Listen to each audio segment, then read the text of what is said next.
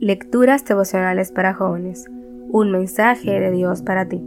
Cortesía del Departamento de Comunicaciones de la Iglesia Adventista del Séptimo de Agascue, en Santo Domingo, capital de la República Dominicana, en la voz de Jacqueline Enríquez. Hoy, 8 de enero. El milagro del mini tornado. Hemos venido de un país muy distante, hasta donde ha llegado la fama del Señor, su Dios. Josué capítulo 9, versículo 9. Osorio estaba pasando un mal momento. No tenía trabajo y por eso su familia estaba sufriendo. Todos decían que era un hombre fiel a Dios y de mucha oración.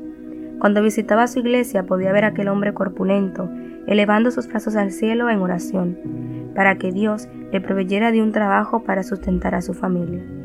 Un día, mientras caminaba, se vio envuelto en un remolino que levantó hojas y papeles que giraban a gran velocidad. Era como un mini tornado entonces un papel se le pegó en la cara.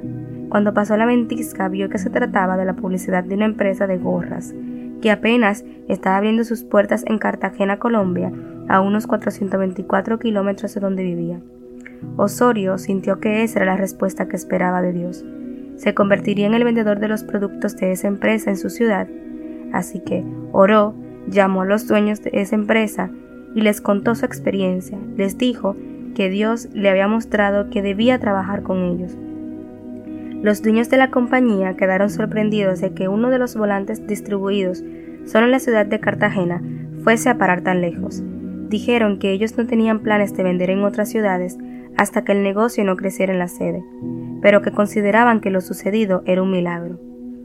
Le enviaron los catálogos y Osorio hizo su primer pedido. Cuando le pidieron que pagara el importe establecido, él les dijo que no tenía un solo centavo, pero que no tuvieran temor porque él era un hombre cristiano. Les prometió orar por su empresa y les pidió que confiaran en él y lo ayudaran. Así que los ejecutivos le enviaron el pedido sin tener que pagar nada. Apenas hubo vendido los productos, realizó un segundo pedido y pagó el dinero por ambos envíos. Los dueños de la empresa quedaron impresionados con la honestidad de este hombre y decidieron visitarlo. Les dijeron que estaban maravillados con su fe y con el Dios a quien le servía.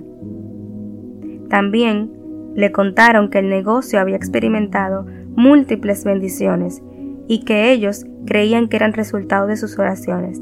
Así actúa Dios. Recordemos siempre que Él provee por medios que a veces no esperamos y siempre ampara a sus hijos. ¿Necesitas un milagro?